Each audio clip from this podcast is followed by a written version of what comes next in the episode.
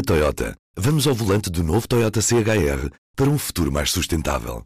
Se esse também é o seu destino, escolha juntar-se a nós.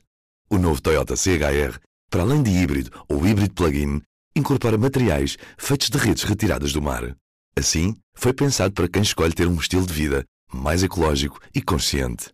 Cada escolha conta e escolher o novo Toyota CHR é ir mais além pelo planeta azul. Saiba mais em toyota.pt. Este é o Poder Público, a semana em debate pela secção de política do público. Sónia Sapage. São José Almeida. Helena Pereira. Eu sou Ana Sá Lopes, este é o Poder Público Especial Eleições Presidenciais. Vamos debater aqui muito rapidamente o primeiro dia das da campanha oficial, foi ontem, onde houve algumas ações de campanha que nós sabemos que, vai, que vão acabar da, dos moldes que foram feitos até agora, quando for decretado o confinamento total. Uh, Sónia Zapage, o que é que te pareceu este arranque das eleições presidenciais? Alguma coisa relevante? Olha, foi um arranque muito atípico, atendendo a que nem todos os candidatos se lançaram ontem. Um, ontem houve ações de Marisa Matias, de João Ferreira, de André Ventura, mas Ana Gomes, por exemplo, Tiago Maia Gonçalves, só hoje é que avançam para o terreno. Portanto, começou por ser quase a meio tempo, não foi o início na totalidade para todos, um, mas já há algumas pistas para o que pode ser. Tenho dúvidas sobre o que pode ser, por exemplo, a campanha do Ventura, se se vão repetir aqueles protestos de ontem. Houve um protesto de antifascistas em, em Lisboa e houve um protesto também em Serpa, onde ele tinha uma ação de campanha.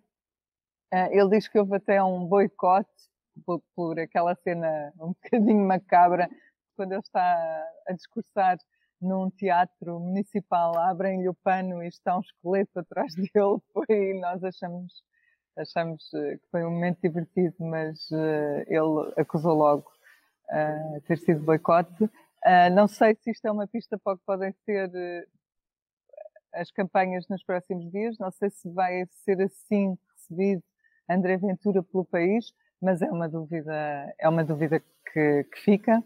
Marisa Matias fez eh, campanha rodeada por pessoas, nomeadamente mulheres, que diz, diz ela, nunca foram ouvidas por Marcelo, portanto foi ao outro lado uh, uh, do presidente, que o presidente não conseguiu cobrir, digamos assim. Um, e João Ferreira começou por eh, um tema que é muito caro ao PCP, que foram as relações laborais, as questões laborais. Um, portanto, vamos ver agora como é que vão, vão ser os próximos dias, mas eu, eu, diria para mim foi um início morno. Não sei se vai ser, foi melhor a fase dos debates propriamente do que o primeiro dia de, de campanha, não sei se, se vai ser assim o resto do tempo. São José Almeida, concordas com a Sónia? Este início morno para chegar ao gelo, não é? Em princípio, quando for decretado o confinamento.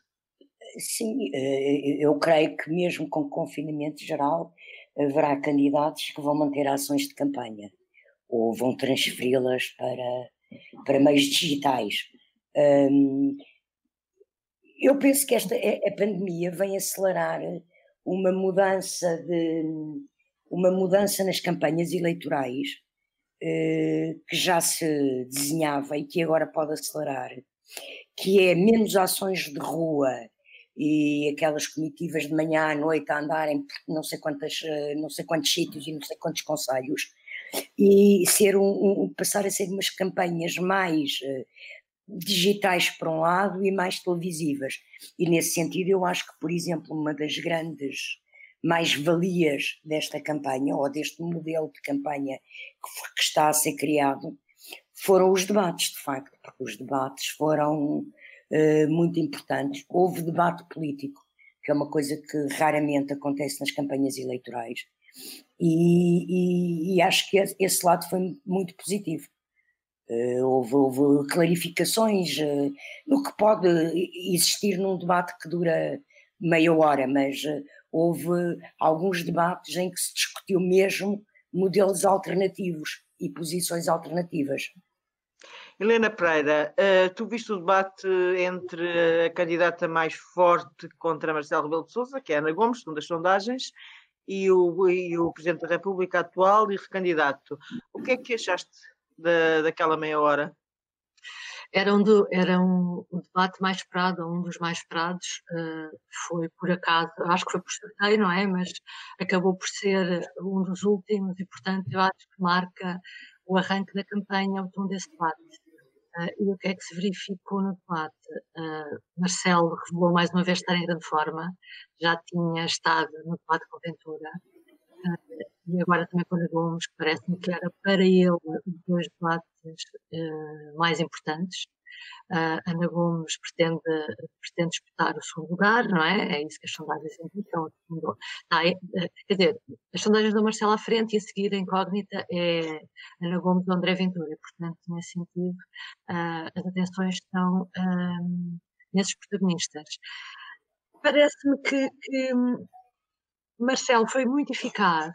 Que me surpreende mais, ele prepara-se muito bem.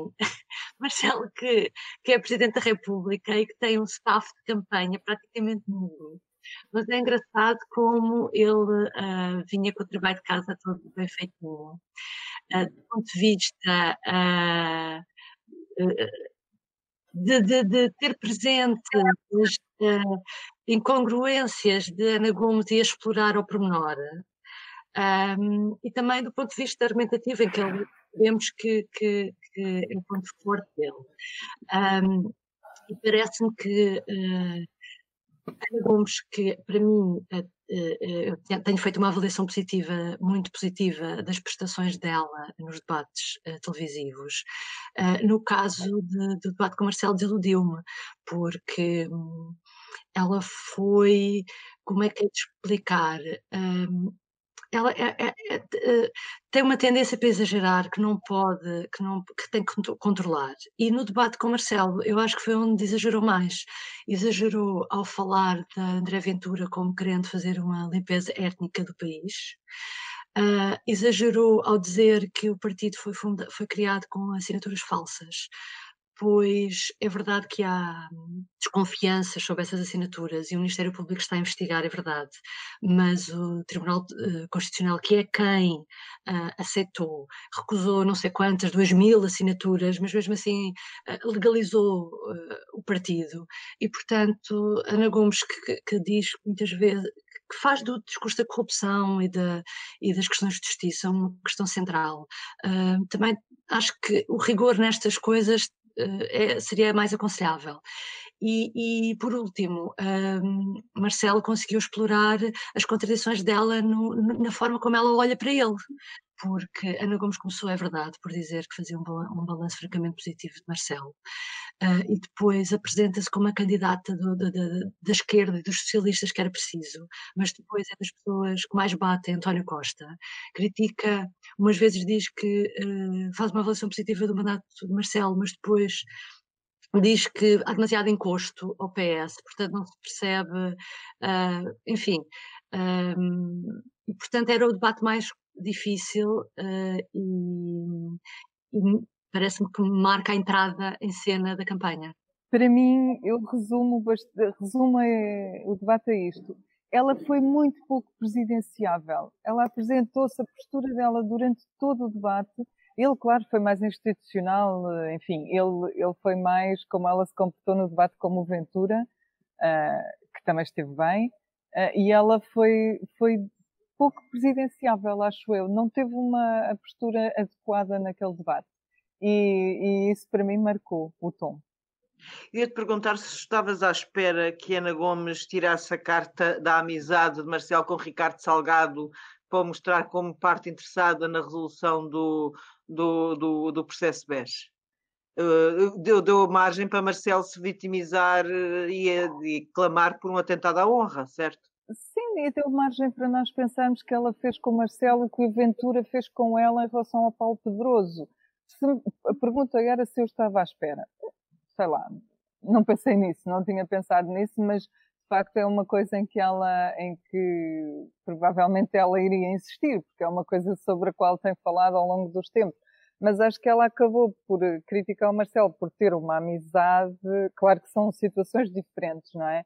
Mas uh, diferentes estou a dizer, do, da acusação do, do, André Ventura ao, ao Paulo Pedroso, apesar dele durante o debate, o ter acusado por outra coisa, que foi por pressionar a justiça, não pelo que habitualmente costumo dizer sobre o assunto. Mas acho que hum, era escusado também. Não, olha, é, essa é uma da, das situações que contribuiu para aquilo que eu estava a dizer, porque acho que teve uma postura pouco presidenciável. Também achas, São José Almeida, que houve ali uma postura muito pouco presidenciável da candidata mais forte da esquerda, segundo dizem as sondagens? Sim, foi pouco presidenciável e foi até, ou seja, ela uh, derrapou, ela durante todos os debates, Ana Gomes, uh, surpreendeu até por uma certa uh, atitude mais institucional do que tinha tido na pré-campanha, uma certa moderação um certo interesse em discutir temas, como por exemplo a forma como ela abordou as questões da Europa com o João Ferreira, para mostrar diferenças. Portanto, e, e, e naquele debate no sábado, ela derrapou. E, e, embora ela não tenha feito a abordagem do caso, não tenha uh, uh, introduzido o caso Espírito Santo e Ricardo Espírito Santo no debate de uma forma eh, tão agressiva como Ventura, por exemplo, se referiu a Paulo Pedroso, eu achei muito feio a forma insinuante, a insinuação com que ela, eh, como ela introduz o caso, eh, assim entre vírgulas, toma lá que és amigo do Ricardo Salgado, não é? Pronto. e, e, e é evidente que depois também o presidente, o candidato Marcelo Rebelo de Souza respondeu-lhe também na mesma moeda que toma lá o, o Rui Pinto para cima, é? Foi um momento feio do debate, mas manifestamente Marcelo Rebelo de Souza uh, estava muito mais preparado e, e, desconstruiu, não é? Não, não direi desfez, mas desconstruiu um, o, o, Ana Gomes do ponto de vista da atitude uh, mais institucional e mais uh, doutrinária e política que ela tinha tentado, a imagem que ela tinha tentado uh, ganhar nestes debates, não é? Portanto, estragou naquele. Marcelo 1, Ana Gomes 0, parece-me o resultado. Sim, sim, sim. sim, sim. bem, vamos só para a última pergunta. Helena, Helena Pereira, eu só te queria perguntar o seguinte: já não há condições para adiar as eleições presidenciais, como é que se fazem umas eleições presidenciais em confinamento total? O ministro Eduardo Cabrita ontem fez uma conferência de imprensa onde falou amplamente do voto antecipado e de pessoas irem aos lares com urnas, enfim. O que é que achas disto? Eu acho que não há alternativa nesta altura, parece-me. Uh, porque não. Quer dizer, não vai correr bem do ponto de vista de, de, de facilitar uh, as pessoas irem votar. Agora, uh, de 15 dias das eleições, acho que não faz sentido a cancelar, adiar. Parece-me a mim também que nem sequer faz sentido aquilo que ainda vai acontecer, que é estender aos lares a possibilidade do voto domiciliário. Porque fazer as coisas em cima do joelho, a lei do voto domiciliário foi aprovada em outubro, o Marcelo Rebelo de Sousa esperou, ainda ontem, ontem não, no, outro dia no debate com Ana Gomes ele disse, esperou porque essa lei chegasse a Belém para marcar a data das eleições que era muito importante e agora vem dizer que afinal esqueceram-se dos idosos.